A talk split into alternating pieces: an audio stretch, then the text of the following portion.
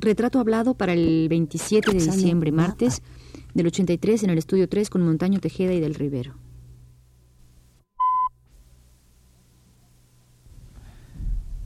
Radio UNAM presenta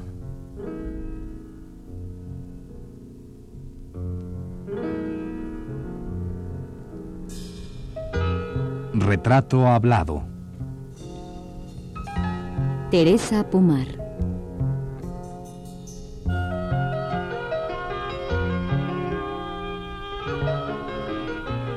Un reportaje a cargo de Elvira García.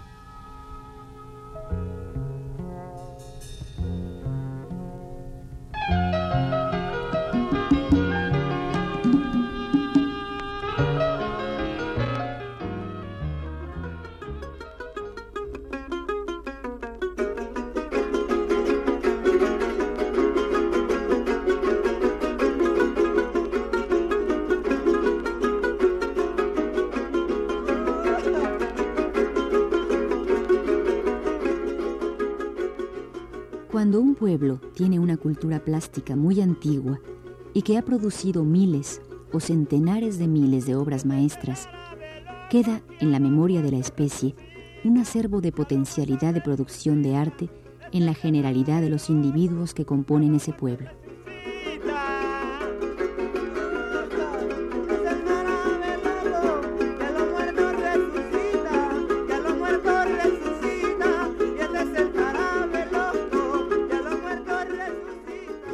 Así escribía el pintor Diego Rivera allá por el año de 1949 en un artículo acerca de los Judas, una expresión del sincretismo religioso y del arte popular mexicano, de quien el propio Rivera fuese uno de sus promotores.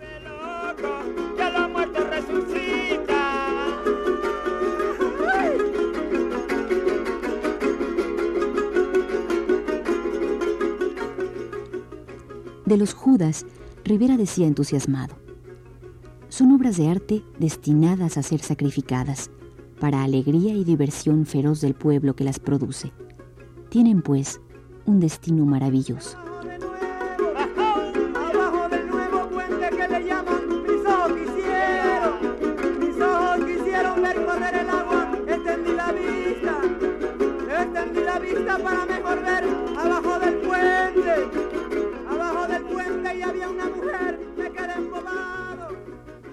Y aún con más entusiasmo hablaba del valor plástico de estos monigotes que todavía en algunos pueblos se queman públicamente los sábados de gloria.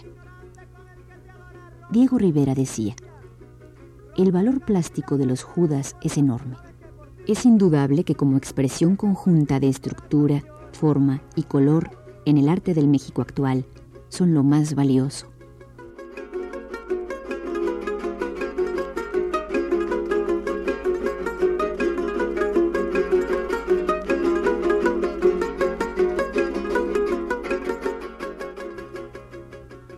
Afirmaba el maestro Rivera a mediados de la década de los 40, cuando todavía era factible encontrar esos judas en los mercados colgando de un mecate en espera de la fecha de quema.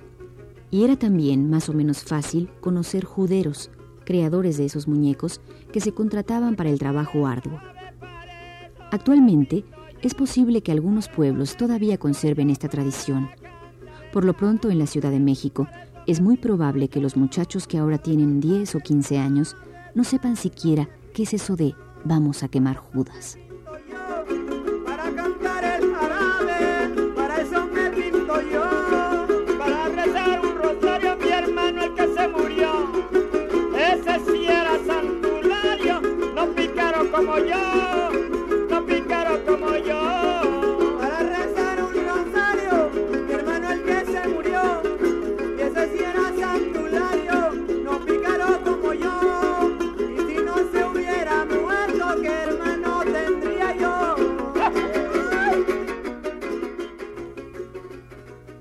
Pero dejemos este tema sobre el que tal vez sería necesaria una investigación profunda y vayamos a charlar con doña Teresa Pomar, que en su ya larga estadía en los terrenos de la artesanía mexicana habrá visto aparecer y desaparecer innumerables objetos populares.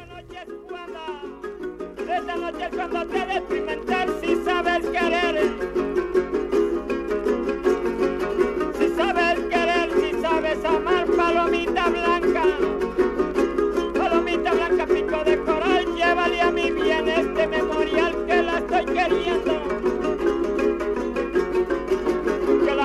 Y la estoy llamando porque yo sin ella no como ni bebo ni ceno tampoco, porque sus amores me traen algo loca.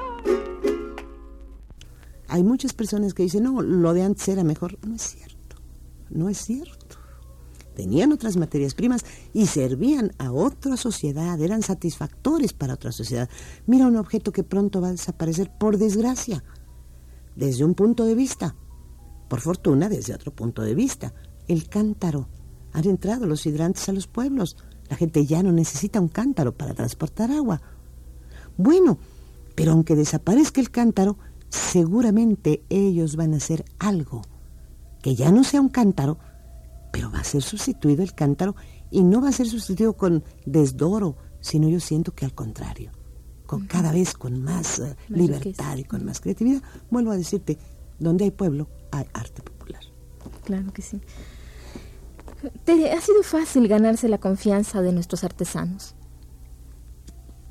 Mira, son gente maravillosa. Son gente muy realista. Ellos saben muy bien cuando tú te acercas con ellos con objeto de explotarlos o de engañarlos y cuando tú eres su amiga. Esto es algo que yo he aprendido dentro de su sabiduría. Eh, Conmigo siempre he tenido la fortuna de tener muy buenos amigos. Tengo muchos en toda la República y pues obras son amores y no buenas razones. Quizá el primer día que llego con ellos pues me miran un poco como bicho raro, pero como yo no uso eh, peinados raros, ni, ni, ni, ni, manicure, ni estas cosas, pues me identifican fácilmente con ellos mismos y entonces establecemos generalmente una magnífica relación. Después hay un periodo que puede ser nada más un trato de, pues de sus cosas, de, eh, mira qué bonito y cuánto cuesta, etcétera, y si me quieres producir, y si puedes, pero generalmente se transforma en un teatro, en un trato amistoso, porque ellos son así. Eh, yo no he tenido hasta ahorita eh, ningún encuentro en que me hayan perseguido o algo así. Una vez sí. Eh, no sé si nos da tiempo de que te cuente esto. Sí, como nos cuenta. Eh, fuimos a Chiapas, andábamos buscando unas colchas eh, que han desaparecido en la zona de Comitán. En esos días había aparecido por ahí en un radio escandaloso que los iban a, que andaba una brigada de doctores vacunando a las mujeres para esterilizarlas. Bien, nosotros íbamos a otra cosa. Iba yo con una colaboradora mía, extraordinaria mujer, la doctora Ruth Lechuga. Eh, es doctora en medicina, pero ella escogió el arte popular porque, porque era su verdadera vocación. Bueno, eh, llegamos al pueblo y fuimos, encontramos una tejedora que estaba haciendo las enaguas que usan las mujeres de Amatenango, otro pueblo de Chiapas oye, pues que cuánto te cuesta el hilo y que dónde lo compras y que a ver apuntamos y que a ver si te podemos conseguir la materia prima más barata y que cuánto nos puedes hacer y que si quieres trabajar y que si quieres enseñar a otras personas. Sí, nuestro programa platicando con ella en santa paz de Dios. De repente volteo y estaba un grupo de hombres grande, un poquito bolos, como ellos dicen, es decir, medio bebidos, con machetes afilados. Y los veo y digo, bueno, ¿qué pasa? Qué tanto machete? Dos mujeres. ¿Y tanto machete? Dicen, bueno, es que queremos saber a qué veniste. yo, pues vengo a, hablar con la señora, soy esto, soy esto, otro. Y ya, no, porque aquí van, aquí nos dijeron que no dejáramos entrar a nadie porque vienen a esterilizar a las mujeres. No, hijo, ni, ni, ni somos médicos, ni traemos instrumental, nada. Somos simplemente gentes que venimos a esto. Bueno, pues empezaron a tranquilizarse. y como yo a la doctora Lechuga siempre le digo, oye, doctora, volteo y digo, no, nosotros no tenemos nada que ver con medicina ni con esas cosas. Oye, doctora. doctora, en filosofía, les digo, pues fue lo primero que se me viene a la cabeza, ¿verdad? digo, pues doctora, en filosofía, porque hay muchos doctorados, no nomás los doctores en medicina, pero esto no tiene nada que ver con eso. Pero además, no venimos a eso. Y entonces la artesana Dice, viejos, sinvergüenzas, bolos, váyanse. Eh, porque ellas están hablando conmigo y a mí no me van a arruinar mi negocio porque ellas me están comprando y ustedes no me van a comprar lo que me van a comprar ellas. Bueno, se achicaron los señores y se fueron para un rincón. Pues terminamos, pues siempre estábamos un poco inquietas de cómo iba a ser, porque la subida era muy larga. Pues era como un kilómetro, pero así en subidita, ¿verdad?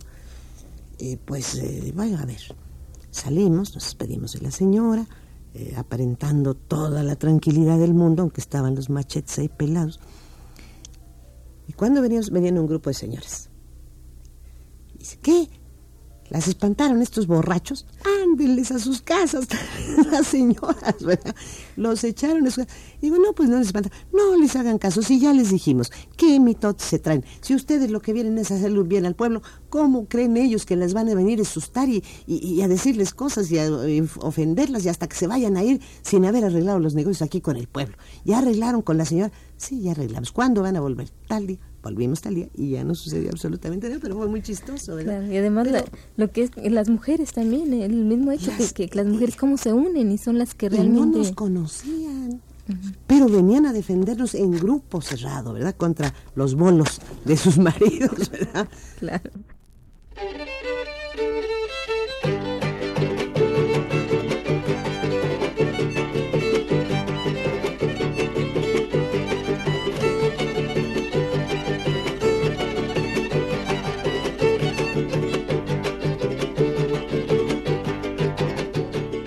La historia de Teresa Pomar, al igual que su lucha por la dignificación del arte popular mexicano, está unida a la de otros grandes promotores como lo fueron Javier Guerrero, Roberto Montenegro, el Dr. Atl, Gabriel Fernández Ledesma y el mismo Diego Rivera, solo por mencionar algunos nombres.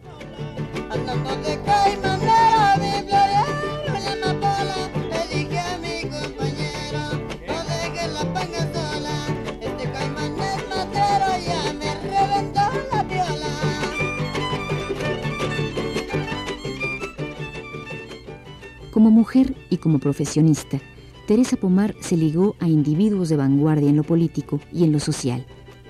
No debemos olvidar que ella, aun cuando era muy jovencita, participa en la creación de la Liga de Escritores y Artistas Revolucionarios y años más tarde, siendo estudiante de la Universidad Obrera de México, trabaja al lado de Lombardo Toledano. Décadas atrás, cuando apenas era una niña, ingresó al Socorro Rojo Internacional y fue fundadora de los Pioneros Rojos.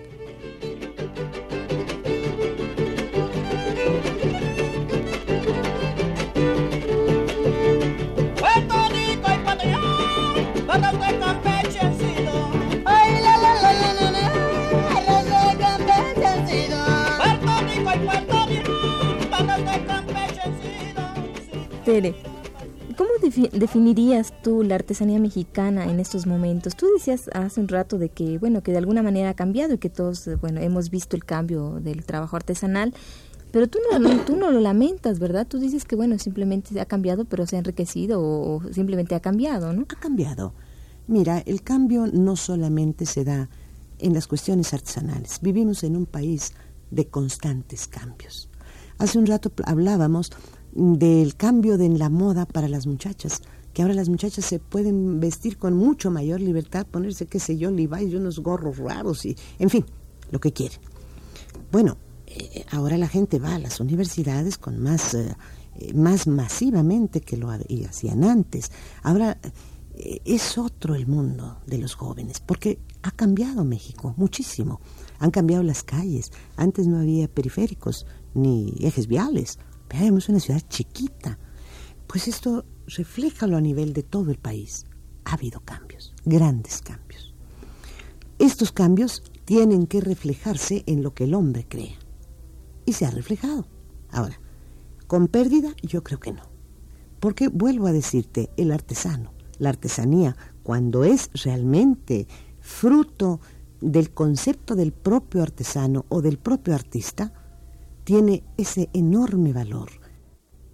Tere, sin embargo, mm, considero, no sé si tú estás de acuerdo conmigo, que mucho de la, del trabajo artesanal se ha perdido y no llegó a catalogarse, a consignarse, o no sé cómo sería el término, registrarse. a registrarse, desapareció solamente, desapareció solamente y, na- y- e incluso creo que hay generaciones eh, más jóvenes que la mía que no, que no conocen ese juguete. Bueno, O ese- esa artesanía. Es arte. Mira, se dice el título de un libro que para mí es uno de los mejores libros que se han escrito sobre arte popular, dice que se llama lo efímero y lo eterno del arte popular. El arte popular es efímero porque no está hecho en materiales duraderos, a veces está hecho con basura, con materiales de, de desperdicio, pero es eterno en cuanto al concepto del hombre, y permíteme que sea tan insistente. Será eterno mientras el hombre viva, mientras el pueblo mexicano sea de a de veras mexicano y quiera vivir. Y los pueblos, y creo que el pueblo de México quiere vivir.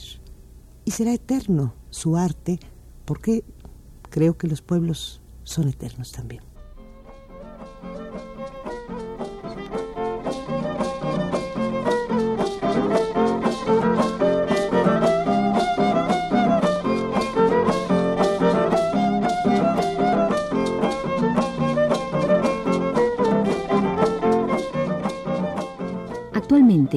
Sus 64 años de edad, Tere Pomar viaja constantemente al interior de la República y al extranjero. En la provincia, su contacto es directo con los artesanos de cuyas manos nacen las artesanías que han de venderse en México o fuera de él. La maestra Pomar es un ser respetado dentro del medio que trabaja y lucha por el rescate de las culturas populares, y es un ser admirado y querido dentro del medio de nuestros artistas populares, para quienes ha significado un apoyo.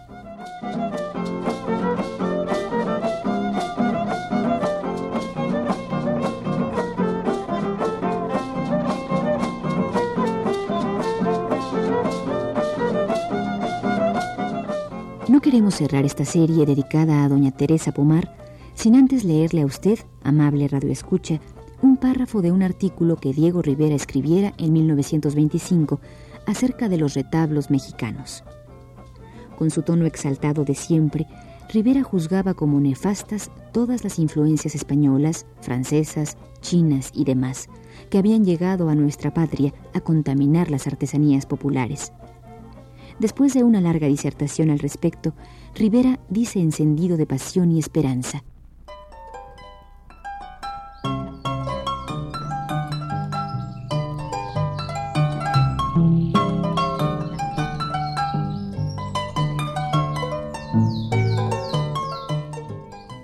Se caerá y todo se contaminará. Pero la tremenda vitalidad del pueblo mexicano transforma las influencias viles y de un modelo abyecto hace al cabo del tiempo una obra de arte. Este fenómeno es uno de los que más esperanzas pueden dar al observador de buena fe sobre México y sus posibilidades de supervivencia y devenir.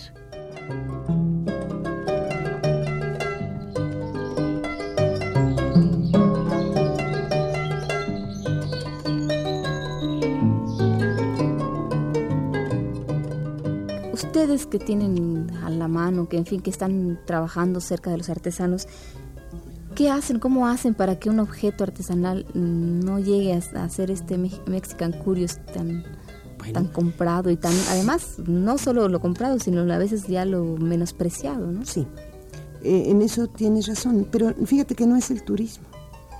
Eh, el turismo viene de todos los gustos y de todas las clases sociales y con diferentes culturas también. Decir, el mismo turismo americano, bueno, yo tengo muy buenos amigos que son maestros de universidades o museógrafos o gente de ciertos estratos culturales. En tanto que también tengo amigos porque son meseros de los restaurantes, ¿no? Gente de muy poca cultura, dijéramos, muy poca mm, educación, escolaridad. Bien. Eh, estas gentes naturalmente tenderán a satisfacer sus gustos eh, pero entonces ha habido lo que se llama el comercio que, funciona a todos los niveles en nuestras sociedades, que deforma eh, las cosas nuestras para ponerlo al alcance, eh, digamos, de, del entendimiento de este turismo que no que lo que quiere es un pequeño recuerdito, ¿sí? Y a veces no le importa si es realmente mexicano o si refleja una cultura mexicana y ahí es otra parte importante de los organismos oficiales. Tenemos que difundir la verdadera artesanía popular, no para luchar en contra de la otra, porque pues, en este país de libre comercio pueden subsistir, pero para educar al público. Y esto es una educación no solamente a través de los objetos concretos, sino de toda nuestra cultura. Sí, que nuestros danzantes no sean considerados como eh, hay unos idólatras mal vestidos, sino como la gente que hace teatro. Yo lo dije en un folleto, nuestras danzas populares son nuestro teatro, no, pero no lo tratamos como teatro, no, lo estamos tratando como, hay cosas indios ignorantes, no es cierto, es teatro masivo, de la más pura especie, y si tuviéramos la curiosidad de escucharlos, de ver los elementos, a veces tan pobres con que forman toda una obra de teatro, porque estos son las danzas. Tienen recitados, tienen danza misma, usan vestuario hermosísimo en muchas ocasiones, pues eh, hay que difundirla, hay que, hay que darla a entender a la gente y la gente nuestra lo va a entender más fácilmente que la de otras latitudes porque son nuestras raíces culturales. El problema es ponerlo a su alcance. ¿sí? El problema es que no prendan la televisión y estén cantando eh, unos niños por ahí medio desafinadones, algunos y otros que no son tan desafinados, pero cosas que, son de moda, que van a pasar, que no van a dejar huella, sí, en los niños. Y, y otra cosa es que no tengan opción para cambiar de canal y decir, bueno, pues voy a, a ver una obra de, teatro popular, voy a ver una danza, ¿verdad? Eh, voy a ver una fiesta indígena o una fiesta campesina o una fiesta popular. Pues esto generalmente no se capta. Ahora, afortunadamente, creo que hay un esfuerzo en este sentido, difundir nuestra cultura. Creo que esto es lo que nos falta. Nos hemos dejado dominar por otros medios de comunicación es decir, eh, eh, por los medios de comunicación se han dejado dominar por otras culturas. Pues porque es más fácil, porque eh, quizá es más barato o porque es más comercial.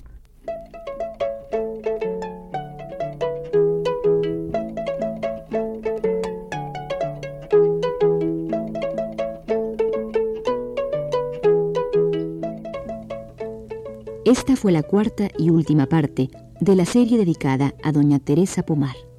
Gracias por su atención.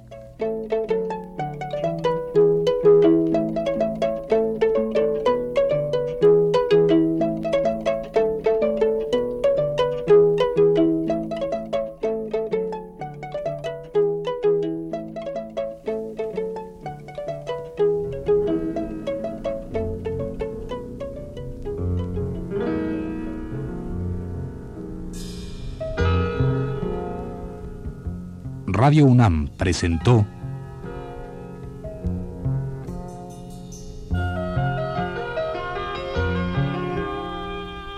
Retrato Hablado. Teresa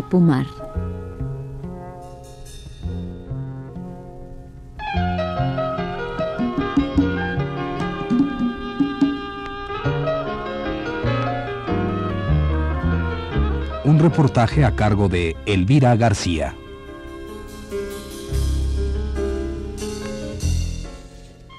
Realización técnica de Abelardo Aguirre y Carlos Montaño. En la lectura, Norma del Rivero. Fue una producción de Radio UNAM realizada por Juan Carlos Tejeda.